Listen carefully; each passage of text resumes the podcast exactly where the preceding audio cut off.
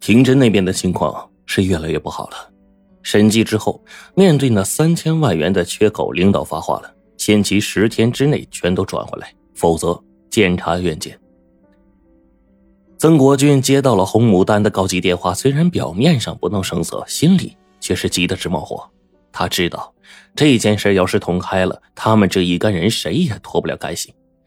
真的是一根绳子呀，这头拴的是王八，那头连的是蛤蟆呀。当然，红牡丹是首当其冲，但他仅仅是一个无业游民，而他们都是国家的公务员呐。曾国军打通了刘黑鲁的电话，刘黑鲁叹了一口气说：“哎呀，几千万的贷款哪有什么万全之策呀？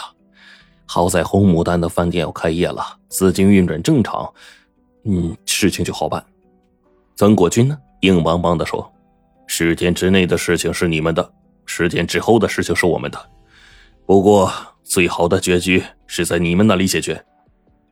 刘黑鲁放下电话，马上就找到冷月英商量。他黑着脸说：“只有再次提供别的大客户资料了。虽然这是冒险的事儿，但是反而比用好几家的更安全一些，因为这样暴露力啊也就会相对少一些。”事已至此，冷月英也只有同意这么做了。但是他有一种不祥的预感，担心说：“我觉得到处伸手，说不定在哪里就会翻船。”刘黑鲁低着头，默默无语。终于呢，在冷月英的直接操作下，廷珍那里的窟窿很快就给补回来了。红牡丹加快了饭店重新装修的进度，他亲自督阵，逼着工人们白天黑夜连轴转，硬是在很短的时间内就把饭店装修好了。还没等装修的气味散尽，红牡丹的玫瑰饭店。就隆重开张了，开业仪式搞得十分的热闹，来了许多贵宾。作为董事长的红牡丹出尽了风头。尽管她以前是赫赫有名的小姐，但是有幸一睹其风采的人并不是很多。现在呢，摇身一变成了县城高档饭店的董事长和总经理，自然是众多人众星捧月的围着他转。曾国军换了衣服，以私人的身份来出席这个开业庆典。刘黑鲁和冷月英则是以银行的名义来出席的，因为银行给饭店贷了款。当红牡丹声情并茂的致辞完毕，接下来就是酒宴开席。不知什么时候，红牡丹猛地发现曾国军和刘黑鲁的座位已经空了，冷月英也不知道了去向。红牡丹知道一定是发生了什么大事，他赶紧钻进自己的套房，拨打了曾国军的专用手机，却没打通。晚上。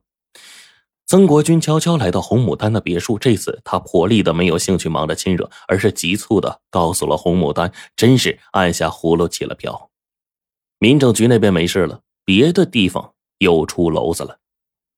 原来，银行操作的一笔支款被存款单位发现了，对方富有经验，一下子就想到了是票据诈骗，向公安局报了案。幸亏啊，曾国军先下手为强。及时叫刘黑鲁呢提前报案，以挪用储户存款罪立了案，把案子拿在自己手里，没叫公安局接过去，这样就有了主动权。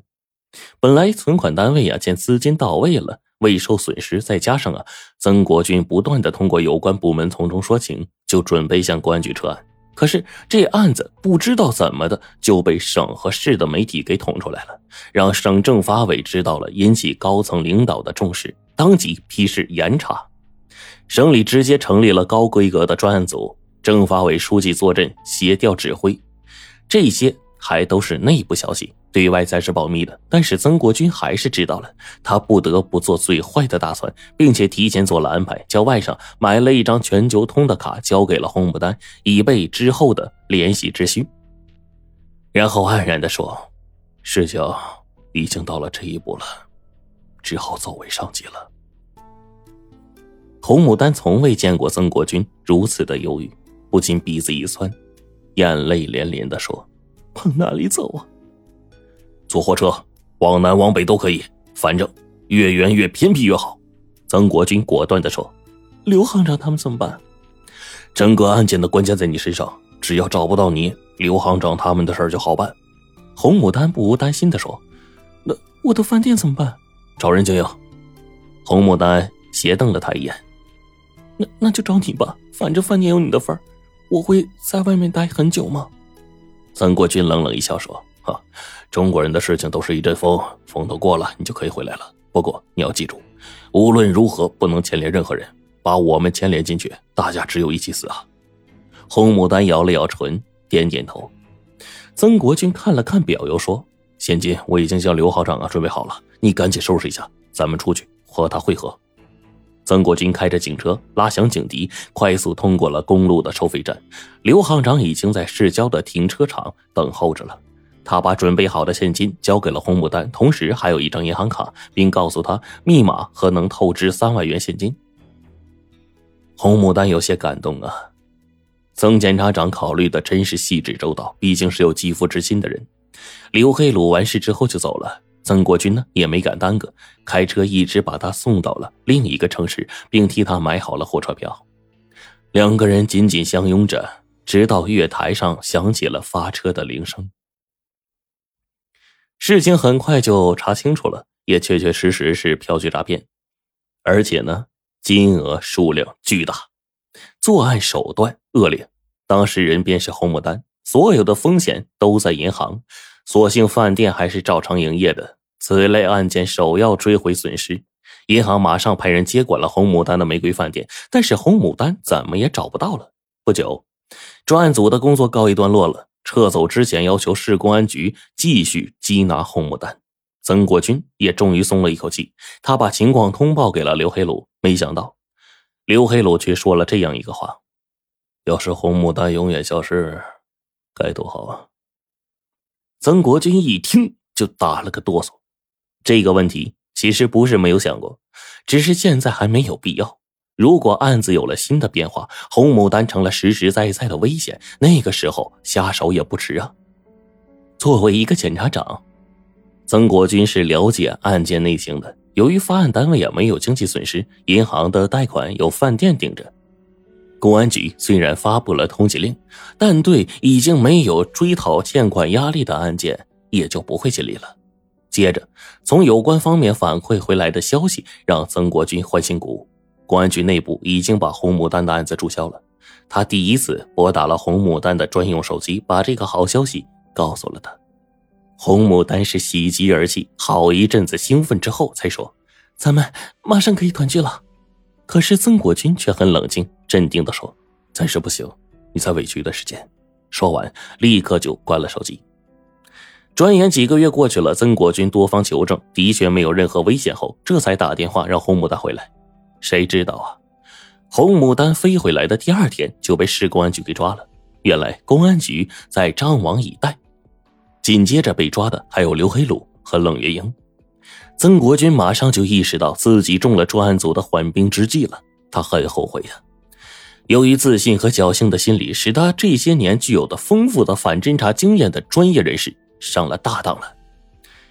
专案组为什么会放这么长的一条线呢？谁是他们要钓的大鱼呢？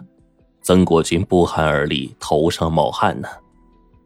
他想，自己已经把红牡丹这一个活证据亲自送到了大狱里面，灭顶之灾就在眼前了。不过，他强迫自己镇定下来，做了仔细的分析。刘黑鲁和冷月英对他并没有威胁，他并没有在他们那里留下任何证据。问题是，没有他的参与，红牡丹能从银行里弄出那么多资金吗？何况他手里还有饭店的股份的字据，那么自己在票据诈骗中的作用就会被证实。这是比经济问题更大的问题啊！可想而知，一个小姐出身的人为了活命而争取立功，肯定会出卖他人。那样一来，他几十年付出的努力就会化为乌有，他的社会地位，他的经济保证，他目前所有的一切，都会付之东流。爱红牡丹，恨也红牡丹呐。于是，曾国军开始实施叫红牡丹永远不能开口的行动。他托人给红牡丹捎了一句话：“坦白从宽，牢底坐穿；抗拒从严，回家过年。”红牡丹知道这是要叫他守口如瓶，他相信曾国军会想办法救他的。从被捕以来，他没洗过澡，身上很不好受，便向看守啊提出要洗一次澡。